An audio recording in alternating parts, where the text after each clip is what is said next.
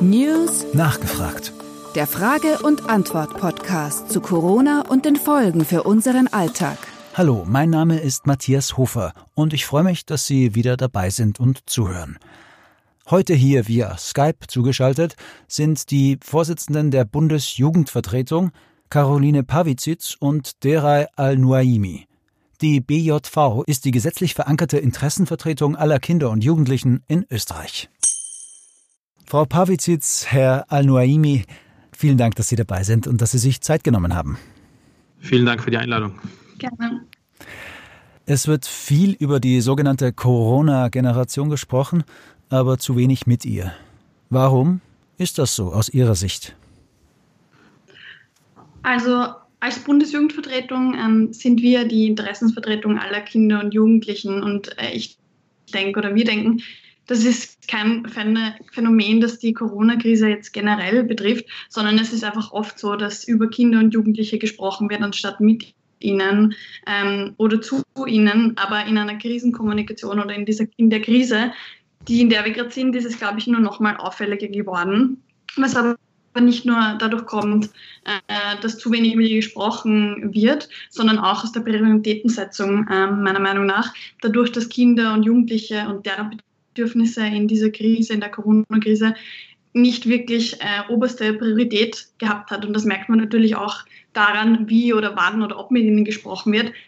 Es gibt aus der Politik, glaube ich, sehr gute Beispiele, wie zum Beispiel in Neuseeland die Premierministerin, äh, die sehr früh eine Pressekonferenz für alle Kinder abgehalten hat. Mhm. Oder jetzt gerade, glaube ich, im, im, irischen Parlament, äh, wo gesagt worden ist, der Weihnachtsmann oder das, der, ich weiß nicht, was es dort ist, ähm, ist von der Corona-Verordnung ausgenommen und der darf kommen. Also man kann äh, das schon gut machen, man kann das auch auf eine Ebene bringen, in der Kinder und Jugendliche mitgenommen und angesprochen werden. Aber ich glaube, das ist in Österreich einfach oft sehr nebenbei mitgelaufen, was meiner Meinung nach sehr zusammenhängt mit der Prioritätensetzung, die Maßnahmen für Kinder und Jugendliche in dieser Krise einfach hatten. Mhm. Und, ähm, ja, bitte? Ja, vielleicht würde ich noch dazu sagen, dass ähm, allgemein äh, unsere Generation zeichnet sich äh, aus, indem sie ähm, Generation eigentlich Krise äh, nennen wir sie und nicht äh, Generation Corona, weil wir einfach in äh, unserer Generation in sehr jungem Alter von Krise zu Krise schlittert. Ähm, angefangen mit der, mit der Weltwirtschaftskrise 2008 äh, bis über der Flüchtlingskrise. Jetzt haben wir eine Corona-Krise. Das heißt, wir gehen von Krise zu Krise und was man stark erkennen kann, ist, dass man, äh, dass sich die Politik allgemein immer Partizipation wünscht von Jugendlichen, wenn es um Wahlen geht, ja. Da heißt es immer, ja, bitte wählen gehen und wir brauchen eure Stimmen und so weiter. Wenn man sich aber den Status quo danach ansieht, ist es, ähm, ist es, ist es nicht so, dass äh, Partizipation einen großen Platz hat. Ähm, da wird immer weniger auf Jugendliche gehört. Ähm, natürlich ist es auch klar, weil Jugendliche nicht so starke Lobby Persönlichkeiten oder Lobbyorganisationen haben, weil sie erst jung sind. Ja, das ist ja anders, wie wenn man große Unternehmen hat oder jetzt äh, ähm, dem Pensionistenverein äh, zugehört. Da hat man ja äh, schon ähm, sein äh, viel vom Leben hinter sich. Man hat ein Netzwerk aufgebaut. Man hat, man hat auch, also wirtschaftlich ist auch ein äh, Unterschied. Und ähm, wir versuchen dadurch, dass wir die gesetzliche ähm, Interessensvertretung aller Kinder und Jugendlichen sind, da auch irgendwo Druck zu machen und äh, unsere Aufgabe so gut wie möglich zu erfüllen, nämlich Mitsprache ähm, äh, zu bekommen und uns die auch zu ermöglichen. Wenn die uns nicht ermöglicht wird, dann schauen wir, dass wir äh, Politiker, Politikerinnen treffen, ähm, mehrmals anfragen, ansuchen, um, um, um treffen und dass wir da diese äh, Aufgabe quasi wahrnehmen weil im Endeffekt ist es unsere Zukunft, es ist ja unsere Gegenwart und unsere Zukunft, die davon beeinflusst ist. Mhm. Und wir müssen dann quasi irgendwann damit auskommen. Und das finden wir schade, wenn wir da nicht mitbestimmen können und, und, und diese Zukunft auch ähm, nicht mit, äh, mitformen können. Das, mhm. das ist uns, äh, für uns sehr wichtig. Und ich glaube, allgemein, die gesamte Gesellschaft würde davon profitieren, weil sehr viel Kraft und sehr viel, sehr viel ähm, äh, interkulturelle Kompetenz, sehr viele allgemeine Kompetenzen in der Jugend stecken. Man muss sie einfach nur mal äh, auch ranlassen. Mhm. Jetzt in der Gegenwart und in der Zukunft ist äh, die Pandemie allgegenwärtig. Sie verlangt uns viel ab. Ich möchte jetzt kurz auf das Thema äh, Jugendkultur zu sprechen kommen. Wenn Clubs und Bars geschlossen bleiben und manche vielleicht nie wieder öffnen, verstehen viele, oftmals ältere Menschen, nicht, warum das so ein wichtiger Lebensaspekt ist. Was ist aus Ihrer Sicht das Besondere an, an jugendkulturellem Leben abseits äh, vom Zuhause, an das jetzt alle gebunden sind?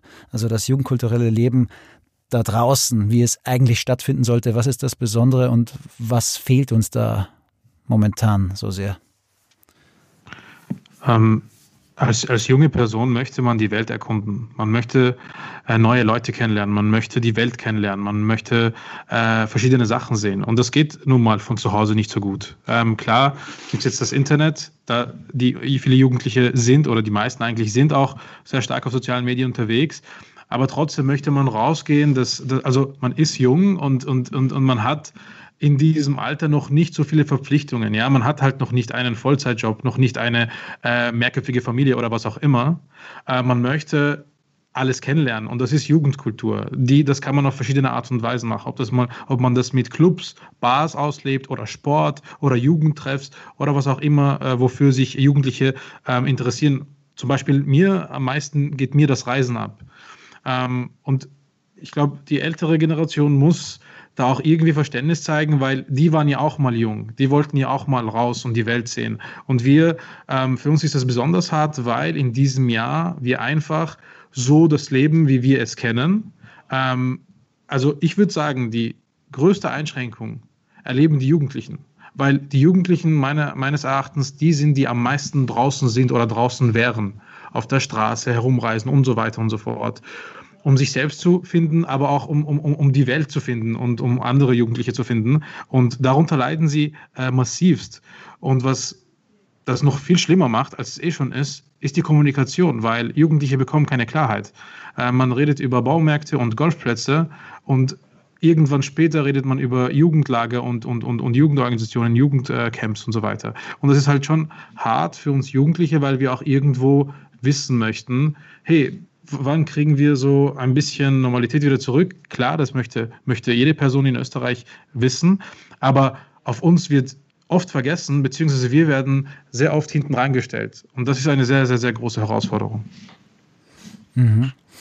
Wenn, wenn ich dann noch ergänzt darf, oder soll bitte. reicht's oder soll nein, nein, ich noch bitte. was sagen? Okay. Frau Pawitz, jetzt ergänzen Sie doch bitte. Und ich glaube, einerseits einerseits das, was der Jahre schon gesagt hat, aber andererseits ähm, geht es auch darum, dass da, glaube ich, oft ein großes Missverständnis ein bisschen mitschwingt. Also was ist halt Kultur äh, und was ist nicht Kultur? Einerseits hat das an der Altersschwelle, die wir gerade gesehen oder die wir gerade besprochen haben, äh, hängt es damit zusammen, aber andererseits auch mit dem Geldbörsel. Also wofür wurden halt Konzepte erstellt?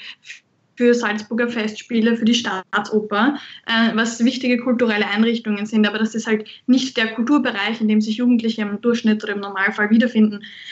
Ähm, und es hängt einerseits mit, dem, mit dieser Kulturproblematik zusammen und was ist halt Kultur äh, für eine Person und auch äh, Clubs und Discos und Jugendbands, die dort auftreten, oder DJs, auch auch das ist Kultur ähm, und auch das brauchen junge Menschen. Und andererseits geht es ja auch darum, dass das soziale Räume äh, für junge Menschen sind. Dass da geht es um Sorgen, äh, die jetzt Einsamkeit oder Alleinsein betreffen von jungen Menschen, die jetzt vielleicht gerade von zu Hause weg in Wien allein wohnen und Familien schon länger nicht gesehen haben, die ihre Freunde nicht treffen können. Und ich finde, das ist wirklich schrecklich, irgendwie, wenn man das so banalisiert äh, und heruntermacht, wenn sich junge Menschen darüber Sorgen machen, dass sie einen ganz wichtigen, dass ein ganz wichtiger Teil ihres Lebens einfach wegbricht. Und dafür fehlt, glaube ich, oft das Verständnis äh, und wird es also oft als First World Problem bezeichnet, obwohl es das gar nicht ist. Da geht es um viel tiefer liegende Bedürfnisse. Ja, wir haben jetzt gesprochen über jugendkulturelle Themen eher im Freizeitbereich. Äh, es ist aber auch ein ganz großes Thema für Jugendliche natürlich äh, die Schule. Und die Schulen wurden ja auch durch Corona auf den Kopf gestellt. Aber wir wollen jetzt hier nicht alles, was schief läuft, besprechen, sondern vielleicht einen kleinen Blick in die Zukunft wagen. Was äh, können wir aus dieser Krise lernen oder mitnehmen? Wie, wie sieht aus Ihrer Sicht eine Schule der Zukunft aus? Ja, also Schule ist natürlich ein, ein, ein sehr wichtiges Thema für Jugendliche, weil es einfach, weil sie sehr lange und ähm, sehr intensiv an diesem Ort sind. Ähm, da lernen sie auch viel, äh, abgesehen vom, vom Schulstoff und so weiter. Und ähm, was wichtig ist, äh, unseres Erachtens, für eine oder für eine gute Schule der Zukunft ist auf jeden Fall, dass alle Jugendlichen ähm, erreicht werden. Und wir, wir sehen das und wir, wir, wir haben, es gibt auch ganz viele Experten, die das ähm, bestätigen die das selbst sagen. Und zwar, dass die Lehrer, Lehrerinnen ganz oft nicht mehr auskommen mit ihren Ressourcen. Sie können nicht ähm, unterrichten und äh, gleichzeitig auch für die, für die Schüler Schülerinnen persönlich da sein. Also es braucht äh, Sozialarbeiterinnen an den Schulen, es braucht Schulpsychologinnen an den Schulen, es braucht ähm, Maßnahmen oder es braucht eine Infrastruktur, wo jedes Kind oder jede Jugendliche, jede Jugendliche erreicht wird. Das ist ganz wichtig, weil was wir jetzt bemerkt haben ähm, mit Corona ist, dass einfach nicht alle erreicht werden. Ähm, das ist das Erste. Das heißt, auch eine, eine, eine bessere Zusammenarbeit mit Jugendorganisationen, weil wissen Sie, Jugendorganisationen und, und, und, und Schule, sie bedienen beide dasselbe Publikum. Aber bis dato ist es eine Art Paralleluniversum. Ja, es gibt keine Schnittmengen oder sehr wenige. Und das muss sich ändern in Zukunft. Man muss da einfach schauen, dass man eine allumfassende Betreuung für die Jugendlichen in der Schule schafft. Mit Lehrerinnen, Lehrern, Pädagoginnen, aber auch mit Sozialarbeiterinnen, Schulpsychologen, ähm, Mentoren, Mentorinnen aus Jugendorganisationen, Buddies. Ähm, das muss alles gegeben sein. Und der zweite Punkt, der sehr, sehr wichtig ist, ist einfach die Digitalisierung. Äh, eine gute Schule muss digital sein. Wir müssen, ähm, wir, wir sind da in Wahrheit schon viel zu spät dran, aber wir müssen schauen, dass, dass unser, unser Schulsystem digitalisiert und äh, modernisiert wird. Ähm, das geht von, also von, äh, von Fächern bis über Geräten, bis über die Art und Weise zu unterrichten, aber auch ganz viel digitale Kompetenz der Lehrer und Lehrerinnen. Das muss ganz früh anfangen, schon bei der Lehrer-Lehrerinnen-Ausbildung. Und, und, und da hinken wir einfach ganz viel äh, hinterher. Sei es digitale Kompetenz, sei es interkulturelle Kompetenz. Das heißt, wir müssen schauen, dass unser System, das Jahrzehnte alt ist, ja, ähm, einfach modernisiert wird und, und den Jugendlichen angepasst wird. Ja? Jugendliche müssen sie nicht, sich nicht der Schule anpassen. In Wahrheit muss das Schulsystem sich immer wieder seinen Jugendlichen sich anpassen, um einfach erfolgreich zu werden und, und das Beste aus sie rausholen zu können. Mhm. Und nach der Schule folgt für viele äh, dann äh, der Weg ins Arbeitsleben. Manche studieren natürlich auch, aber viele arbeiten auch. Und jetzt äh, kommen wir wieder hier in die Gegenwart von Zukunftsperspektiven, die man für die Schule bräuchte, ist im Arbeitsleben einiges im Argen. Laut internationaler Arbeitsorganisation ILO hatten bereits im Mai weltweit 17 Prozent der 18- bis 29-Jährigen ihren Job verloren. Was, ähm, was könnten wir akut in dieser Situation jetzt machen? Was müssen wir machen? Ja, also Arbeitsmarktkrisen und eine solche so starke Arbeitsmarktkrise, die wir gerade erleben, äh, treffen natürlich immer vor allem auch junge Menschen besonders stark. Und das sind oft die ersten, die ihre Arbeitsplätze, ihre Lehrstellen und so weiter verlieren. Ähm, und am Beginn eines Erwerbslebens ist das natürlich besonders hart, wenn so ein Einschnitt ganz früh in der Erwerbskarriere schon irgendwie passiert. Und das erleben gerade sehr, sehr viele Jugendliche, die einfach Lehrstellen nicht bekommen, ähm, die Jobs, äh, die in Jobs gekündigt werden, die sich dazu entschließen, später mit einer Lehrstelle anzufangen und doch noch ein Jahr in die Schule zu gehen, obwohl das eigentlich gar nicht das ist, was sie wollen. Und es gibt momentan schon einige Maßnahmen, äh, auch von Seiten der Regierung, um das irgendwie abzufangen.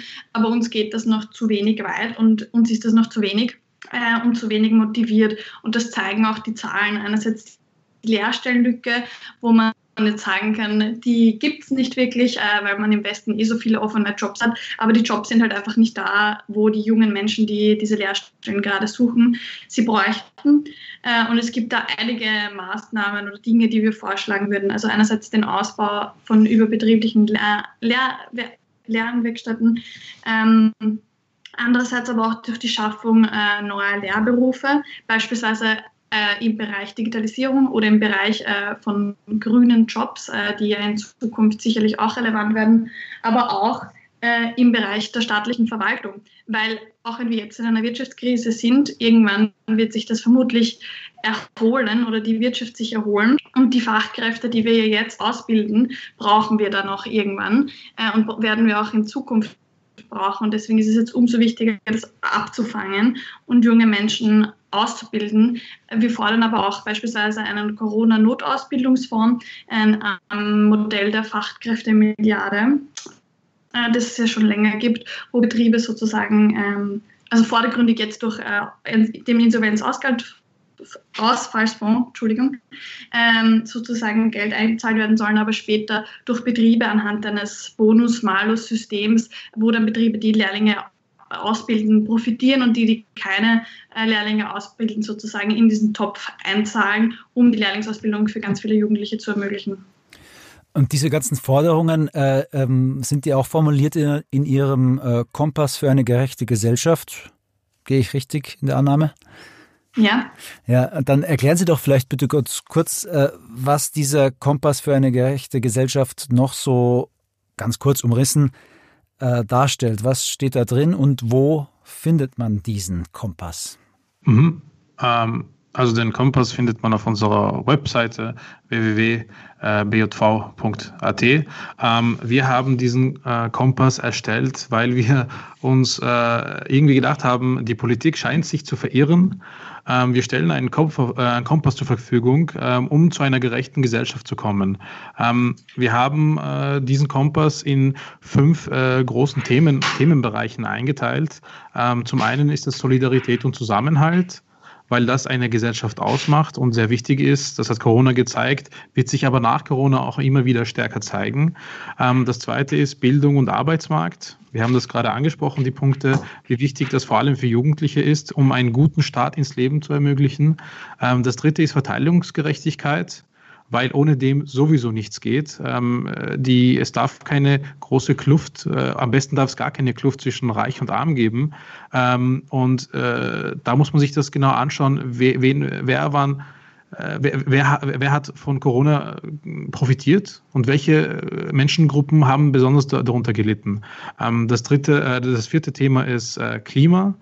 Ähm, weil das eine Sache, die eine Sache ist, die uns in, in der Zukunft einfach beschäftigen wird. Sie, sie beschäftigt uns eh schon. Das ist auch äh, Großteil einer jugendlichen Bewegung zu verdanken, das muss man auch sagen, und einer jugendlichen Person namens äh, Greta Thunberg. Aber das wird uns mehr beschäftigen und da müssen wir einfach für die Zukunft auch mehr Lösungsansätze haben, als wir jetzt haben. Und das letzte Thema ist Gesundheit vor allem äh, physische, aber auch psychische Gesundheit, ähm, wo, einem, wo man einfach auch durch Corona sehr stark gemerkt hat, ähm, wo sind Engpässe, wie schaut das mit der psychischen Gesundheit aus, vor allem für Jugendliche. Aber wie ist unser Gesundheitssystem aufgebaut? Wie fair ist es? Ähm, äh, wie ist es für junge Menschen? Wie ist es für alte Menschen? Ähm, und so weiter. Also das sind die fünf Themenbereiche, die wir aufgeteilt haben. Klar, uns ist klar, dass wir jetzt kein ähm, fertiges Modell präsentieren können für eine super Gesellschaft in der Zukunft, aber wir können Ansätze äh, der Politik mitgeben, einen Kompass mitgeben, damit es zumindest in die richtige Richtung geht. Mhm, also lauter brennende Themen hier im Kompass für eine gerechte Gesellschaft der Bundesjugendvertretung. Wir werden, liebe Hörerinnen und Hörer, den Kompass für eine gerechte Gesellschaft auch in den Shownotes zu diesem Podcast hier direkt im Player verlinken für alle Interessierten. Äh, eine Frage habe ich noch und zwar, es mag zwar abgedroschen klingen, aber wir haben jetzt viel über Probleme ge geredet in der Krise. Welche Chancen könnte die Krise auch mit sich bringen? Wenn man unbedingt was Positives haben will oder eine Chance sozusagen aufzeichnen kann, dann wäre das für mich einzig und allein äh, vielleicht der Digitalisierungsbereich, dass man sagen kann, ähm, wir sind hier sehr weit hinten und es gibt einiges aufzuholen, aber zum Beispiel Online-Meetings äh, können viel einfacher zum Teil gemacht werden und man braucht für manche Sachen vielleicht nicht von Vorarlberg nach Wien reisen ähm, und man könnte sich neue Technologien irgendwie auch im Schulalltag positiv integrieren. Aber viel mehr äh, sehe ich momentan nicht an Chancen, hm. die aus dieser Krise irgendwie erwachsen. Hm. Vielleicht darf ich eine Sache nur kurz ergänzen. Ähm, meine persönliche Meinung, äh, die größte Chance, die wir aus dieser Krise ähm, vorgelegt haben, äh, bekommen oder, oder die größte Chance, die ich sehe, ist einfach diese riesengroße Lupe. Ähm, die Probleme, die wir jetzt mit dieser Corona-Krise haben, das sind ja nicht Probleme, die seit März entstanden sind oder im Februar entstanden sind. Das sind Probleme, die es immer schon gab. Auf die haben wir auch schon lange aufmerksam gemacht. Andere NGOs, andere Netzwerkpartnerinnen ebenso. was Corona uns einfach nur geboten hat, ist ein Klar, Leute haben darunter gelitten, aber die Chance ist, dass wir eine riesengroße Lupe bekommen haben, die einfach der Gesamtgesellschaft und den Politikerinnen umso mehr zeigt, wo die Problemfelder in unserer Gesellschaft liegen. Dass Bildung äh, revolutioniert gehört. Dass, ähm, dass, dass die Schere zwischen Arm und Reich ist, äh, klarer ist, als man denkt.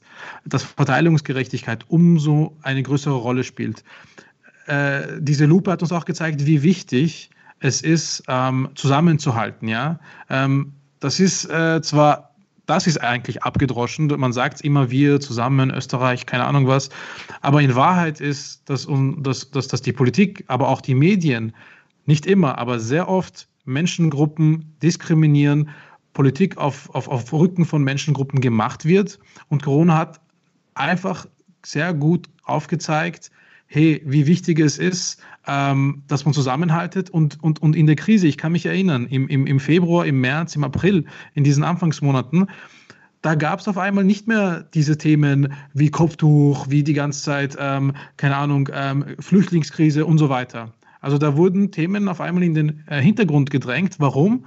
Weil sie sowieso irrelevant sind, weil diese Themen teilweise einfach hergestellt wurden. Ähm, um einen Diskurs zu bestimmen, aber diese Themen sind nicht relevant und die wirklich relevanten Fragen, mit denen hatten wir auf einmal zu tun, nicht weil wir wollten, sondern weil wir mussten. Und das ist die größte Chance, die ich äh, von Corona sehe. Und zwar, Corona zwingt uns wirklich mit den wesentlichen Punkten in unserer Gesellschaft uns auseinanderzusetzen und zwingt die Politik oder zwingt eigentlich die Politik dafür, Lösungen zu finden. Wie man damit umgeht, damit sind wir auf, einen, auf der einen Seite ziemlich zufrieden. Auf der anderen Seite sehen wir ähm, viel Luft nach oben und ähm, deswegen auch unser Kompass. Abschließend würde ich gerne noch wissen, wenn Sie einen Slogan für 2021 entwerfen dürften, dass der Jahreswechsel naht ja schon, wie würde dieser denn lauten? Puh, das ist echt schwer eigentlich. Also, die ist eine richtig schwere Frage. Ähm, ich habe vorhin ah. auch lange überlegt.